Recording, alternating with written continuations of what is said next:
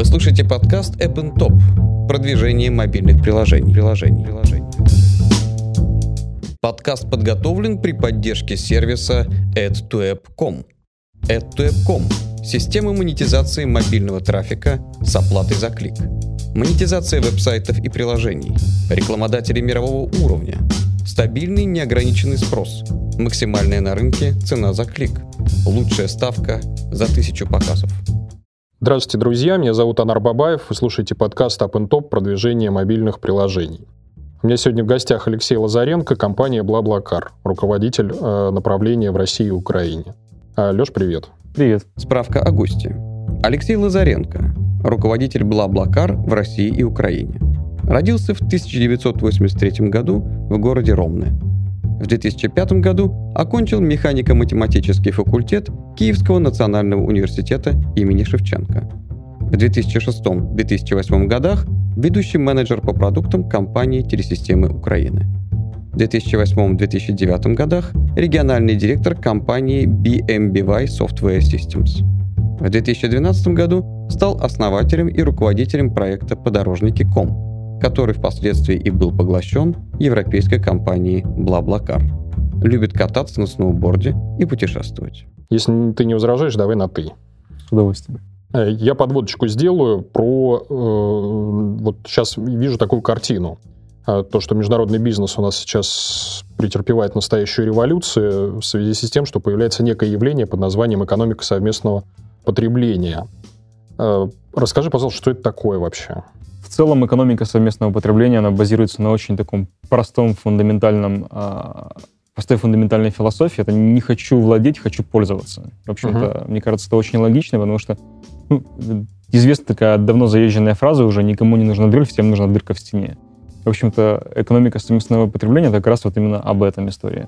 Экономика совместного потребления а, делится на такие а, направления, как транспорт, а, жилье и в целом недвижимость, деньги, продукты, услуги, продукты питания, имею в виду, и, и товары. Угу. А подскажи, пожалуйста, допустим, вот нас слушают какие-то начинающие предприниматели. Есть ли какие-то не, не ниши вот, на, э, вот в этом новом явлении под названием экономика совместного потребления? А, я бы сказал, что экономика совместного потребления, в принципе, она про нее никто не говорил еще 4, 4 года назад. Она, в принципе, все цифры, которые э, она из себя представляла, практически равнялись нулю. Сегодня экономику совместного потребления, только которая базируется на интернете, э, на вот этих вот сервисах, оценивают уже, если не ошибаюсь, 26 миллиардов долларов. А ежегодный рост порядка 25%. Угу. И можно сказать, что она, в общем-то, только-только зарождается. Это очень новый тренд, поэтому незакрытых ниш и, может быть, даже в разрезе конкретных вот этих вот шести направлений еще очень-очень много, и я бы сказал, это просто непаханное поле. Это такой вот глобальный тренд, который, в общем-то, уловили уже многие, но этот тренд, он только-только зарождается, поэтому тут фантазия может нагенерить очень-очень много идей.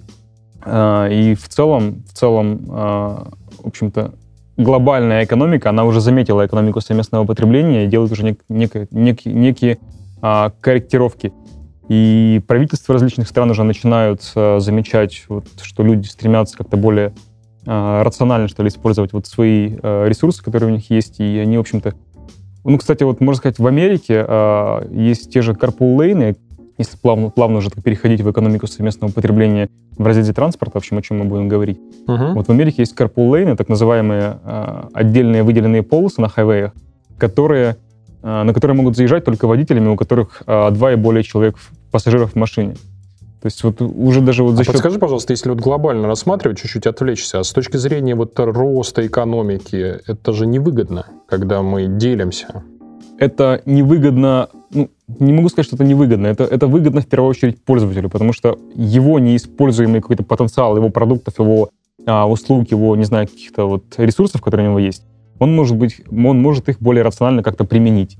Поэтому в целом для конечного потребителя экономика, она все-таки базируется в первую очередь на конечных потребителях. Угу. Для конечного потребителя это выгодно. И то, что, а, да, какие-то, может быть, там а, капиталистические принципы, может быть, пошатнутся, но в целом а, для развития экономики вряд ли будет какой-то вот нанесен существенный ущерб, а просто немножко трансформируется, я бы так сказал.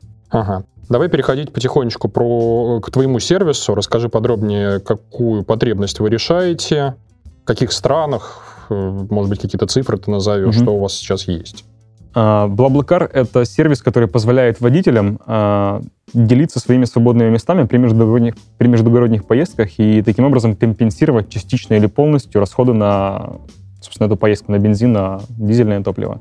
То есть он получает практически вот полную компенсацию, а пассажир, который, в общем-то, бронирует эти свободные места, получает проезд в комфортном автомобиле, проезд между городами по стоимости, которая там, в полтора-два раза ниже, чем стоимость проезда аналогичная на поезде, или там процентов на 40 дешевле, чем на автобусе. То есть это такая формируется новая э, эффективная социальная транспортная сеть, вот социальная в прямом смысле этого слова, которая по своей сути, э, в общем-то, более рациональная, на мой взгляд, более разумная и сейчас становится еще и более эффективной, потому что мы покрываем очень много таких вот направлений, которые не покрывают, например, поезда между какими-то двумя маленькими городами, да, где в общем-то, есть какое-то, может быть, там слабенькое транспортное сообщение а, вот в виде там маршруток или автобусов.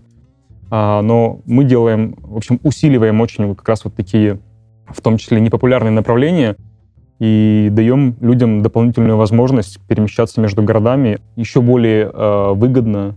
Э, в общем, даем новый транспортный инструментарий, который в России за неполный, по, за неполный год э, успел себя, в общем-то, очень уже зарекомендовать. И если обратите внимание на количество там, поездок в Москву, из Москвы, там, Петербург, из Петербурга, то это уже исчисляется тысячами на ближайшие дни. И ну, то есть Россия сейчас по факту для Блаблакара один из самых таких быстрорастущих, динамичных регионов. А в целом компания присутствует уже а, в 13 странах. Буквально недавно мы запустили Турцию. Она стала 13-й. То есть это все страны Европы, начиная там с Португалии, Испании, Франции, Испании, э, Италии э, до Польши, плюс Украина и плюс Россия, плюс вот сейчас Турцию подключили. А, планы глобальные еще вот сейчас мы смотрим в сторону, даже уже не смотрим, а предпринимаем активные действия э, по э, развертыванию нашего сервиса в Индии, в Латинской Америке. А, конечно же, не исключено, что будем в какой-то перспективе присутствовать на рынке США, а, но сейчас на повестке дня пока что вот на ближайшие там, полгода к минимум это не стоит. А, на сервисе уже глобально зарегистрировано более 10 миллионов человек, и, в общем-то, более 2 миллионов человек путешествует с помощью Блаблакара каждый месяц. Ух это, ты. это уже э, больше даже, чем самая крупная железнодорожная транспортная сеть э, во Франции, например. Класс. Хорошо. С, э, значит, потребностью мне понятно. Я с точки зрения бизнеса сейчас вот буду часть некоторые вопросы задавать. Вот ты пережил такой интересный момент э, поглощения. То есть у тебя была, был свой проект под названием «Подорожники». «Подорожники», да, все верно. Э, если не ошибаюсь. Э, значит, соответственно, твой бизнес купила французская компания «Блаблакар». Меня э, интересует, как происходила вот механика слияния. Вот у тебя сидит команда, маркетинговый mm-hmm. отдел, разработчики, еще что-то. Э, как, как, как можно объединить программную часть? Как можно объединить маркетинг? Или вот они пришли, стратег, купили имя, разогнали всех, и по новой ты начал. Как это было?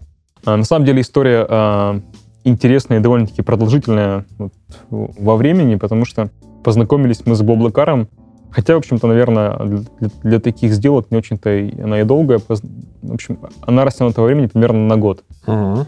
В общем, функ- функционировали мы без Баблакара э, под брендом «Подорожники». Да, с друзьями сделали этот проект, который был ориентирован на Россию плюс Украину.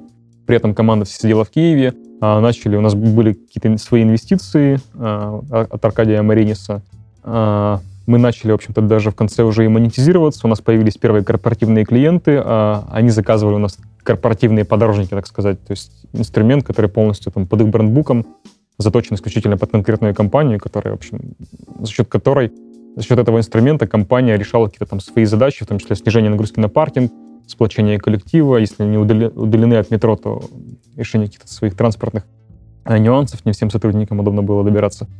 То есть вот делая вот такие корпоративные решения, которые принципе, были не очень-то и дешевы, а, но и позволяли нам еще, в общем-то, развиваться в этом направлении, но потом, а, в конце концов, когда у нас остро стоял вопрос относительно поиска новых инвестиций, а, мы начали общение с крупнейшими, в том числе международными э, инвестиционными фондами.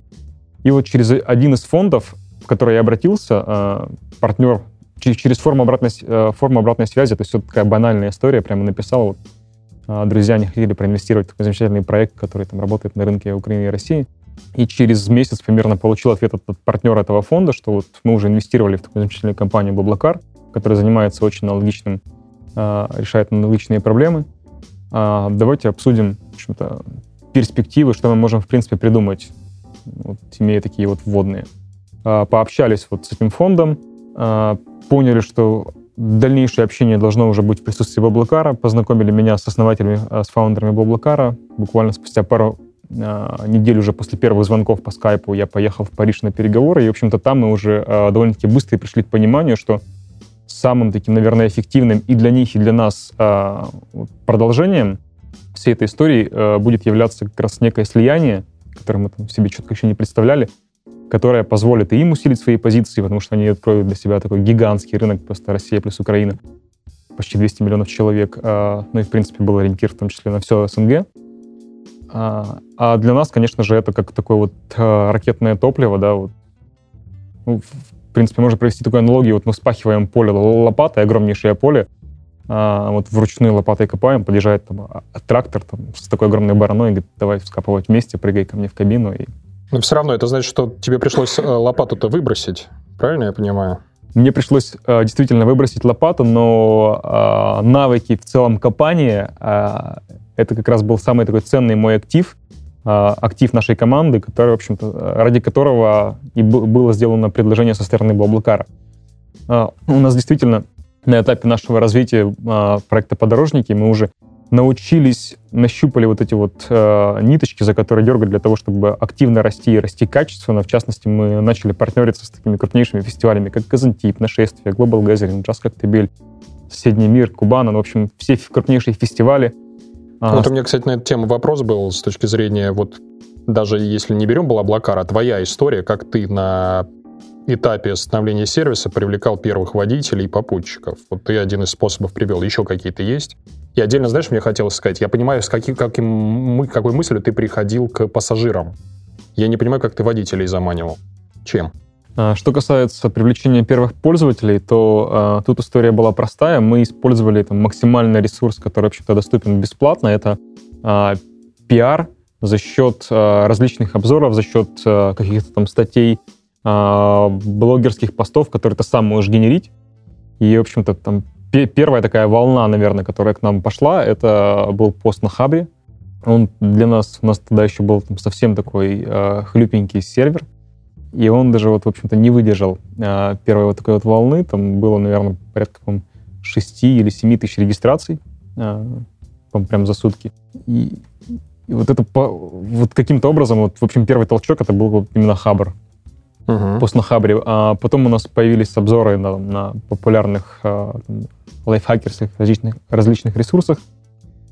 И это все было полностью бесплатно, потому что мы действительно там, показали какой-то там уникальный продукт, которого, в общем-то, не было, и сделан был более-менее на то время, конечно, а, версия еще не совсем была прям вылезана, но а, продукт, которым можно было пользоваться, и он нравился первым пользователям, и, в общем, за счет этого, за счет вот такого пиара мы, в общем-то, и получили... Хорошо, а води... водителям ты что говорил? С пользователем а води... Водителям... А, мотивация у водителя очень простая. Она и тогда, и сейчас она, в общем-то, не изменилась. Это возможность экономить на поездках. И а, человек, водитель, который расшарит, а, поделится двумя-тремя свободными местами в автомобиле, он на 100% отобьет, ну, практически на 100% может отбить все расходы на междугородние поездки. Например, если мы говорим про Москва-Петербург, вот прям там в разрезе сегодняшнего дня, там в среднем такая поездка будет стоить водителю порядка там, 2 500.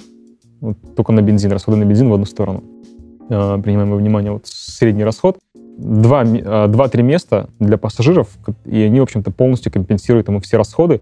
Пассажир, там, получая возможность добраться до Петербурга э, за 800-900 рублей, с удовольствием садится в машину к водителю, особенно если у него какая-то репутация уже сформирована, и, в общем-то, дешевле, чем на поезде в полтора-два раза добирается до Петербурга практически за то же время. Ну, это замечательно. А, в общем, поэтому наши месседжи для водителей, они не изменились. Это экономь, используй свой транспорт более разумно, компенсируй все расходы на, на, на свои междугородние поездки. Вы слушаете подкаст App Top. Продвижение мобильных приложений. приложений. приложений. Есть же сценарий «Работа-дом», И у меня еще, я, судя по тому, что я вот я посидел, поизучал сервис, ну, как минимум, мужская э, часть сервиса, они это используют как некое, я не знаю, чуть ли не случайное знакомство, дейтинг. То есть, ну, явно есть такая механика, пусть ее там немного, там, может быть, 5%, 10%. Почему фоку вы сфокусировались только на межгороде? Чем работа-дом плохо? Очень простое объяснение. Работа-дом, сам продукт, сам по себе, вот технический продукт, он должен быть чуть-чуть другой. Хорошо, берете, отпочковываете, сделаете там второй сервис. Сейчас компания растет более чем на 100% в год именно вот на вот том фокусе, на том э, векторе, который она выбрала. И угу. сейчас как-то сильно распыляться, конечно же, у нас мы, мы держим э, в уме о том, что есть еще много сегментов, которые мы, в общем-то, не накрываем и которые мы, о которых мы хотим позаботиться в конечном итоге. Э, но сейчас компания четко вот хочет стать на 100% э, эффективным глобальным лидером и именно в сегменте между, междугородних поездок. Поэтому межгород — это замечательная история, Тут уже есть сильные игроки, кстати, на этом поле. А, вот, если говорить там про глобальные а, истории, там uh-huh. американские, западной, западной Европе. Но в целом у Баблакара есть вот свой, в общем, четкий фокус. И поездки из дома на работу, конечно, мы, мы не запрещаем использовать сервис для таких вот сценариев. Но, тем не менее, вот специфика поездок дом-работа, она все-таки чуть-чуть другая. Если водитель опоздал где-то в пробке, застрял на 15 минут, у пассажира уже паника при междугородних поездках, даже если водитель опоздал там на полчаса, на 40 минут, в общем-то, никакой проблемы не будет, если я там приеду там из Москвы в Петербург на полчаса позже. А при поездках из дома на работу как раз вот очень чувствительны и водители, и пассажиры, в частности, к временным задержкам. И это уже коренным образом влияет на, в общем-то, продукт, который должен ты предоставить пользователю для того, чтобы эффективно и качественно вот, пользовался. Вот не надо выехать в 9 из дома, и в 10 должен быть на работе. В общем, продукт это, это, это не запланированные поездки, как у нас. Это поездки, э, поиск водителей в режиме реал-тайма, и в режиме реального времени это уже чуть-чуть другая история. Хорошо, а про мотивацию тех же водителей поговорим. Я вот опять же поизучал сервис и увидел там, ну, как мне показалось, приличное количество объявлений, где, как мне показалось, мотивацией является не экономия, а вот, э, может быть, одиночество, э, возможность там познакомиться с кем-то в пути, поболтать. Вот, то есть он делится не для того, что ну, человек с машиной, там какой-нибудь Land Cruiser за 300 рублей готов меня там в Суздаль или в Владимир везти. Ну, как-то странно, что он там на мне что-то заработает. Э, сколько таких людей, по твоим ощущениям? Тут я могу поделиться даже не своими ощущениями, а конкретными цифрами, потому что мы, конечно же, свою аудиторию довольно-таки неплохо знаем и изучаем, и проводим периодически какие-то опросы. И могу сказать, что вот таких людей, которые э, с мотивацией не экономить, э, используют сервис, их, наверное, процентов ну, до 10 не больше. Uh-huh. А вообще их около 5%, насколько вот я помню по последним э, цифрам. И да, у некоторых людей действительно у нас есть предложение, э, вот уже несколько раз на них нарывались, есть на Bugatti Veyron, это реальное предложение. То есть человек просто вот ради фана э, готов кому-то там сделать вау-эффект, да, прокатить его там, не знаю, из Москвы там куда-нибудь. Ну, конечно, потому что разделить эмоции. А, да, разделить эмоции, просто там, если найдется там клевый попутчик там, с какими-то интересами, да, схожими, что и он подарить кому-то просто эмоции. Такие варианты, конечно же, тоже есть, и это, это замечательно. Но в целом все-таки 90%, даже больше, вот мотивация очень простая. Это возможность сэкономить э, на... И той, и другой стороне. Да. Ну хорошо, ладно. А вот про эти 10%, если говорить, то, опять же, а, если у них там какие-то мысли в голове есть, связанные не с экономией, то возникает необходимость некой верификации порядочности водителя. Ну, как минимум, если мальчик везет девочку и так далее. Сейчас я вот посмотрел, как устроена верификация на сайте, но ее практически нет. То есть у меня сверяют, э, что у меня смотрят. Э, номер телефона я подтверждаю, имейл, соцсети, по-моему, еще. То есть это, это, в принципе, не верификация, то есть даже паспорт не заставляет загружать. А, все, все верно. На Где самом гарантии, деле, что а, меня там в лес не увезут? Самая большая, самая а, такая эффективная верификация — это со стороны других попутчиков, с которыми водитель уже катался. Если у вас есть какие-то опасения, а, вы, новичок на сервисе, есть как пассажир, опасаетесь садиться к кому-то, выбирайте водителей, у которых уже сформирована репутация, у которых уже есть там 5, 10, 15 отзывов, уже ну, по крайней мере, в лес не увезет. Вот а, в лес точно не увезет. Более того, Блаблакар — это как раз история о том, как безопасно находить себе попутчика, потому что у нас в нашем регионе, в общем-то, распространенное явление, когда человек вышел на дорогу, да, и махает рукой, остановись кто угодно, я там поеду с тобой, и ты не знаешь, кого ты подвезешь, ты не знаешь, сколько денег он заплатит, ты не знаешь, как его зовут. сколько ему лет и тому подобное. А в нашем случае мы как минимум фиксируем абсолютно там все активности пользователя, откуда он зашел, да, его IP-адреса. То есть есть какая-то вот техническая а вы не сторона, хотите? которая, в общем-то, не видна пользователю. А, плюс верифицируем по номеру телефона, а, email. Да, и, естественно, конечно же, эти данные, их можно каким-то образом там довольно-таки несложно подделать, но тут, опять же, сервис уже спустя полгода начинает, на сервисе формируется вот комьюнити, у которого уже наработана какая-то репутация. И, в общем, а, сообщество, оно как раз вот за счет взаимных отзывов, так же, как там тоже каучсерфинг, а, вот это вот и есть главная верификация вот на данном этапе. Во Франции, в Испании, там, где мы монетизируемся, там, в общем-то, человек подтверждает свою личность еще и э, кредитной картой. Ага, угу. там, там все проще. Но вот в странах, где еще монетизация не, на, а, не началась, верификация идет вот в первую очередь за счет таких там довольно-таки простых механизмов. Но самое главное все-таки ударение именно на верификации со стороны уже э, предыдущих э, пользователей, которые ехали с этим попутчиком. Хорошо, я тебе тогда вот такой вопрос про спорные моменты задам, потому что ты говоришь, вот самое главное это отзыв, условно, да, на них надо смотреть.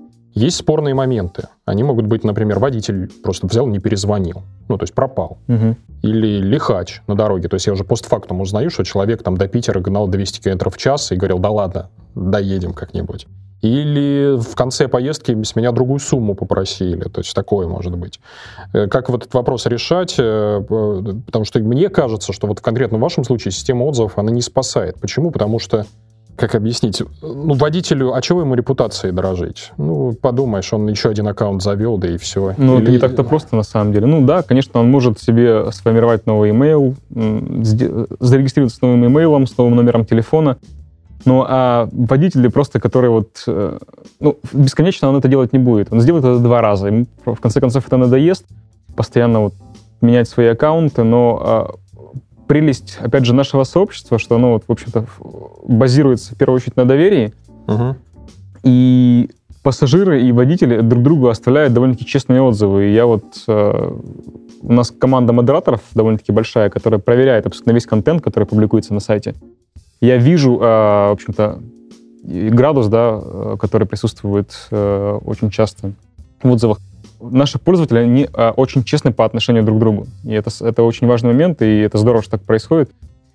Они не стесняются говорить, что вот если этот водитель там гнал, превышал скорость, они, в общем-то, об этом довольно-таки честно говорят.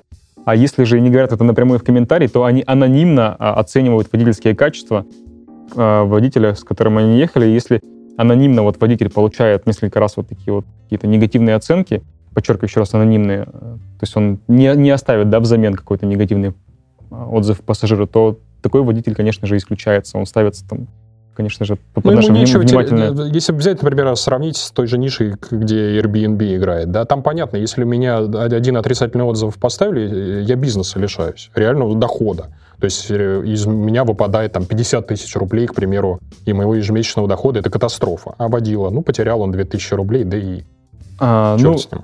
На самом деле многие водители, э, ну, опять же, первую очередь водители э, наши здесь не зарабатывают. И тут не имеет смысла говорить про то, что кто-то лишается бизнеса. Угу. В нашем случае это возможность компенсировать расходы.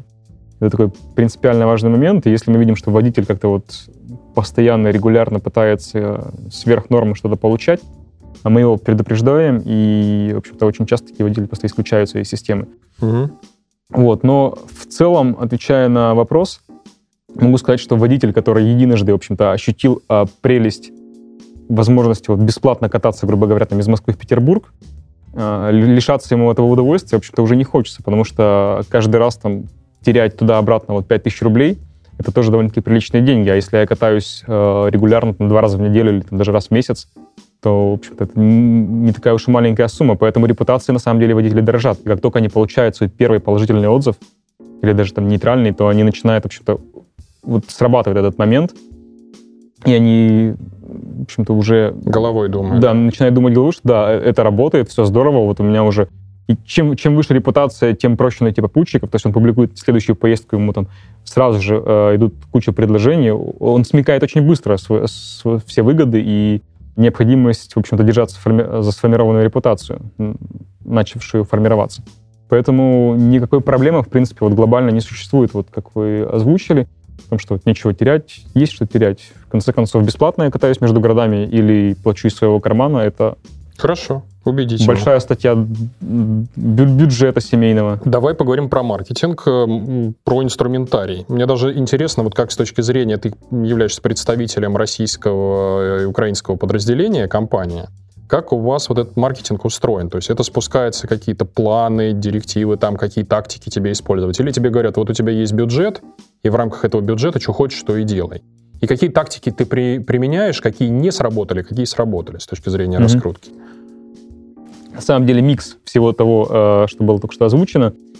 А, есть, конечно же, э, план бюджетный, но этот бюджетный план, в общем-то, он больше формируется как раз вот на эффективном маркетинге, который мы можем а, проводить там, в России и Украине.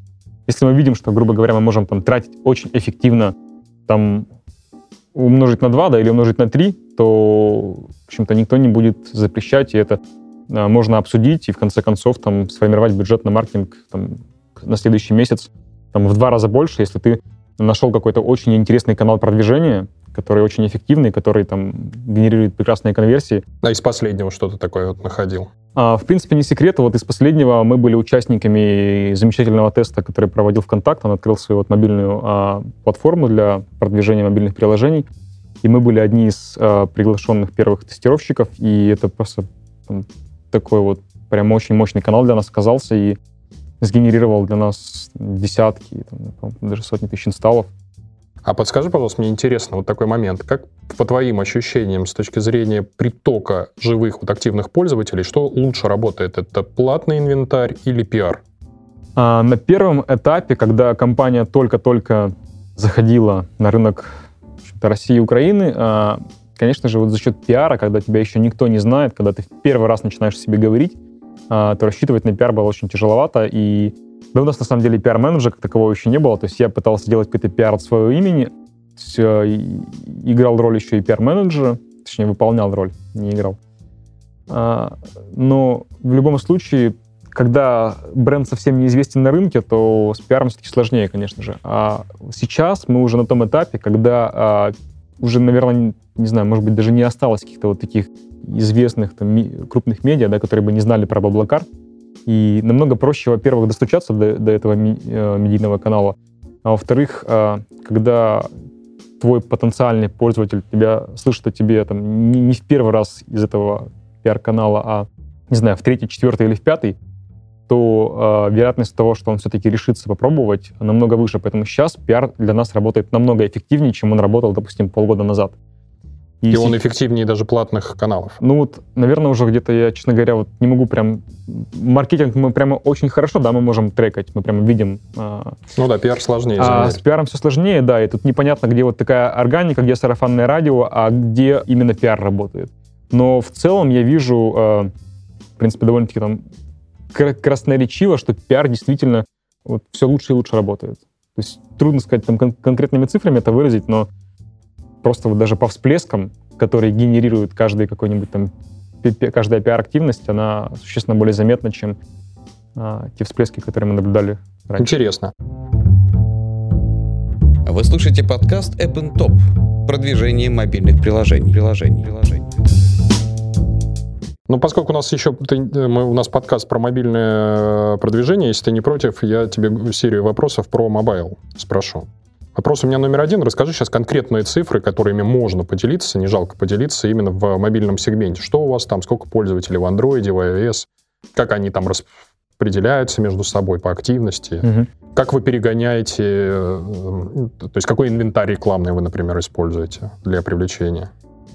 Что касается в целом активности нашей, моби... нашей аудитории вот в разрезе mobile, не mobile, э, то могу сказать, что сейчас уже, наверное, больше половины наших пользователей, они приходят к нам именно вот с телефона.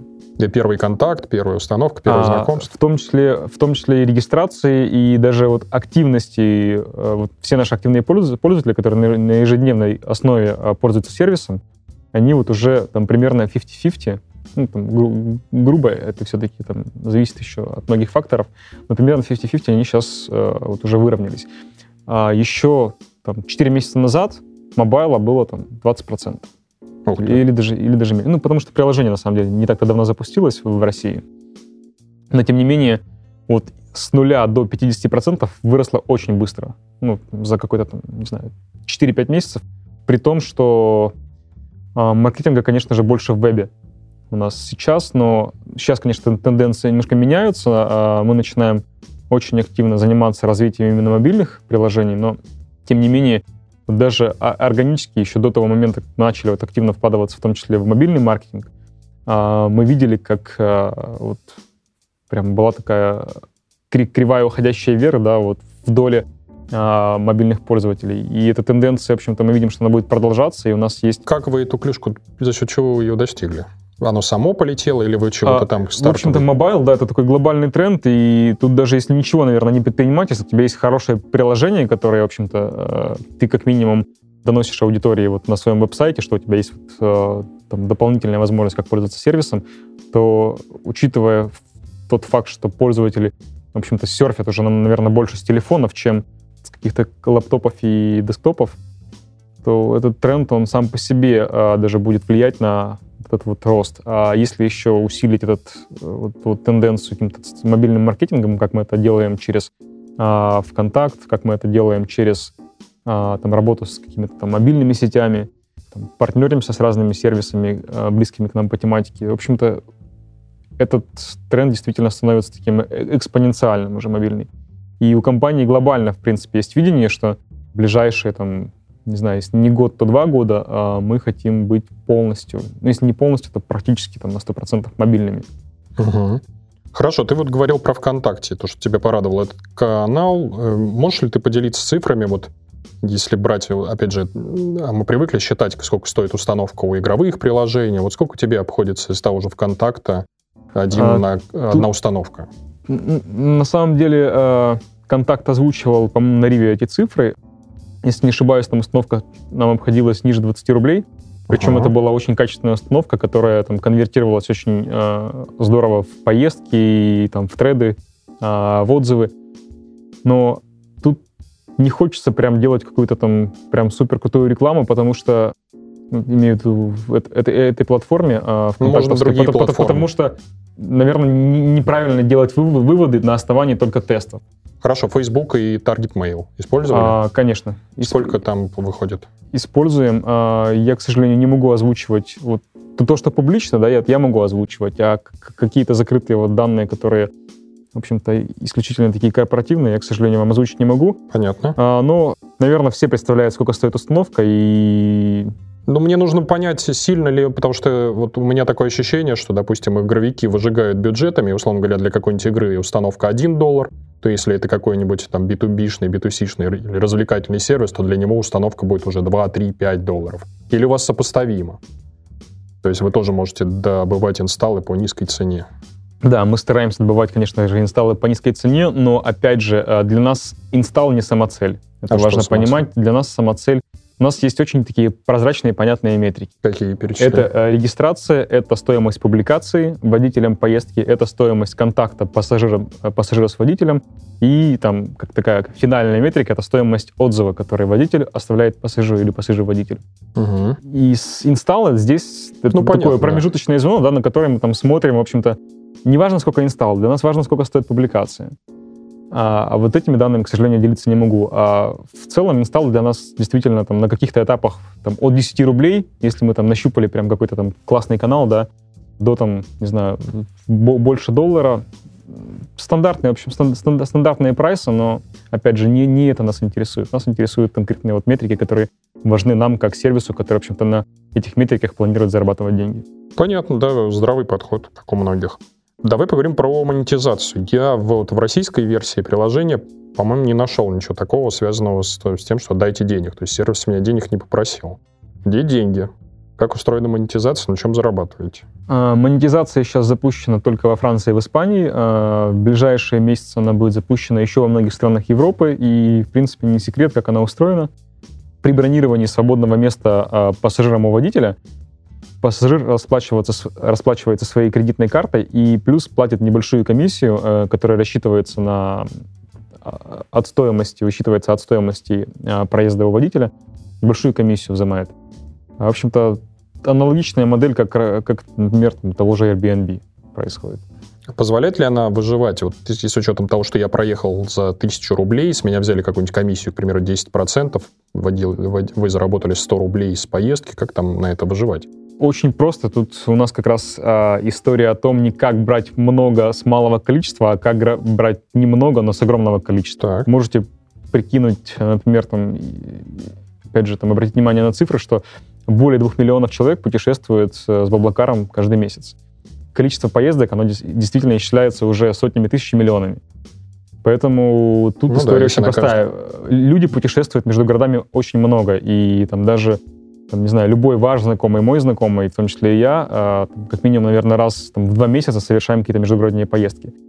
В конце концов, Россия плюс Украина — это тоже 200 миллионов человек, которые много путешествуют, и тут как раз берем, э, не пытаемся выкручивать там руки, да, грубо говоря, а, берем такую комиссию, которая была бы очень практически незаметной пользователю, но при этом за счет того, что у нас а, много таких поездок, как раз вот за счет этого и происходит вот весь этот объем, весь этот бизнес. И, в общем-то, в этот бизнес поверили уже не только... Это, это не фантазии, да, наши там какие-то пред, пред, пред, э, Догадки. Какие, какие-то догадки, да. А это как раз вот та модель, которая уже себя зарекомендовала во Франции и в Испании, в которую, в общем-то, поверили в том числе и инвесторы, которые э, в Excel очень хорошо считают а, все цифры. И как раз вот под а, модель, которая включает в том числе и такую монетизацию, а, мы получали последний раунд, а, который стоил 100 миллионов долларов.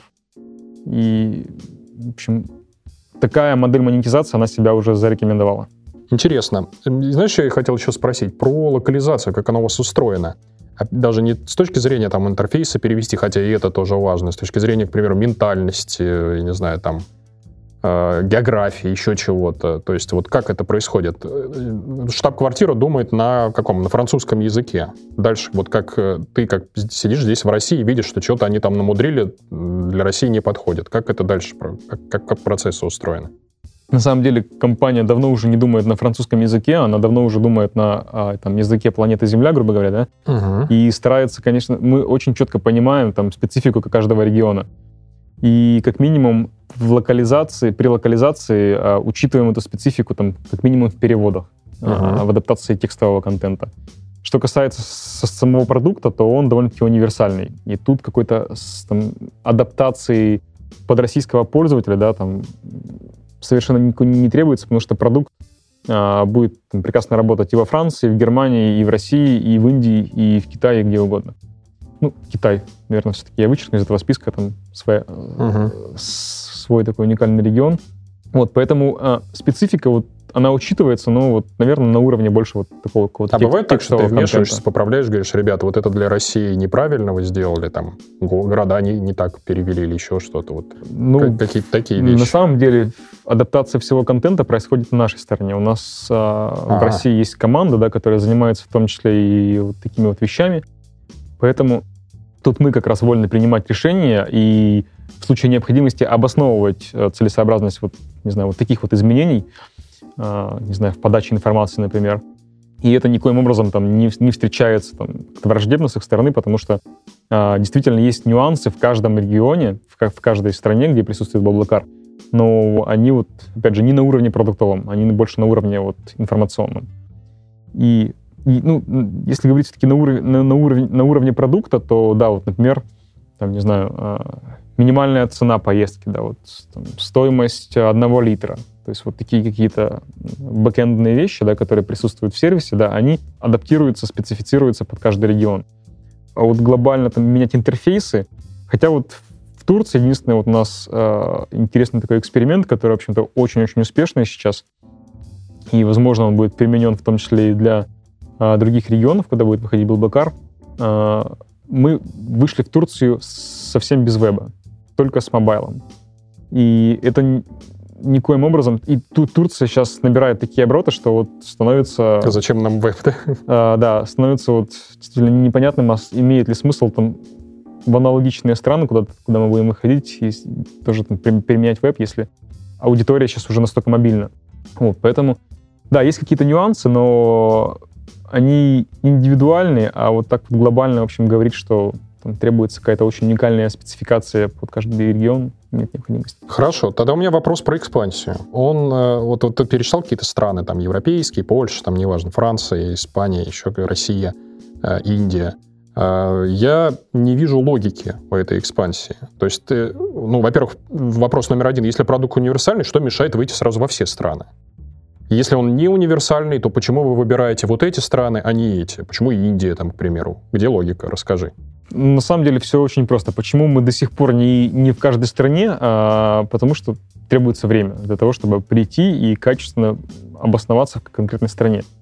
Просто перевести интерфейс на какой-нибудь там условно там тайваньский язык и сказать, что вот мы теперь в Тайване, а, это не наш подход. А, мы в первую очередь заботимся об эффективности сервиса в каждом регионе. Uh-huh. А для того, чтобы он был эффективным, необходимо а, потратить какое-то и, в общем, качественно сформировать маркетинговую стратегию. Как ты, в общем-то, будешь представлен за счет чего в этом регионе, как, как пользователь о тебе узнает в этом регионе. Ну вот у тебя Поэтому... есть же трам трамплин под названием мобильное приложение, которое тебе сходу даст там 100 тысяч пользователей в любой стране, включил Facebook на недельку и радуйся. А, не я... работает? Нет, ну это, это не тот подход, который по-настоящему можно вот эффективно использовать для вот такого эффективного экспансии. присутствия, да, вот компании а, в каком-то регионе. Э, мы Хорошо. предпочитаем иметь а, конкретную команду, которая знает маркетинг, которая знает особенности региона, которая знает, какие, как, как специфически там сформировать текстовый контент, опять же, в рекламе, которая как, как а, правильно сформировать там графический контент в рекламе. Ну, ну понятно, у, чтобы... да, то есть Китайцам а, не показывали таек там или наоборот. Конечно, конечно. И без маркетинговой команды, без присутствия физического в конкретном регионе, говорить о том, что мы в этом регионе там а, присутствуем, ну, мы так не работаем. Мы предпочитаем... Хорошо, с миром понятно. Это да. я понял, ты мне объяснил. Угу. Мне непонятна тогда логика вот выбора страны. Вот вы сидите, смотрите на глобус этот и говорите, хочу в Индию. Почему не в Штаты, к примеру? Почему в Индию? Почему а... в Турцию? Вот, ну, вот расскажи эту логику. Ну, как точка принятия решений. Турция и, например, одна из последних стран, это, в общем-то, очень логичный а, для нас шаг, потому что она близка к Европе. Люди, которые там проживают в Турции, они довольно-таки а, там в, чем, в чем-то схожи с европейцами, да, то есть они не так радикально отличаются, когда житель какого-нибудь там условного Ирана или Ирака. А, мы, европейцы с ними говорят на одном языке, там дорогой бензин, там не супер там классно развита э, инфраструктура транспортная, э, я имею в виду публичный общественный транспорт. И, ну, в общем, а, есть целый перечень э, параметров, которые мы анализируем при принятии решения, выходить в этот регион или не выходить. Леш, спасибо большое, что согласился прийти ответить на наши вопросы. Приходи к нам еще, делись опытом. Огромное с удовольствием спасибо. приглашайте, с удовольствием буду делиться. Спасибо Друзья, большое. вы слушали подкаст and Top продвижение мобильных приложений. Э, в студии был Анар Бабаев и мой сегодняшний гость Алексей Лазаренко, руководитель Блаблакар в России и Украине. Всем пока. Пока. Вы только что прослушали подкаст App and Top продвижение мобильных приложений. приложений. Подкаст подготовлен при поддержке сервиса appntop.com.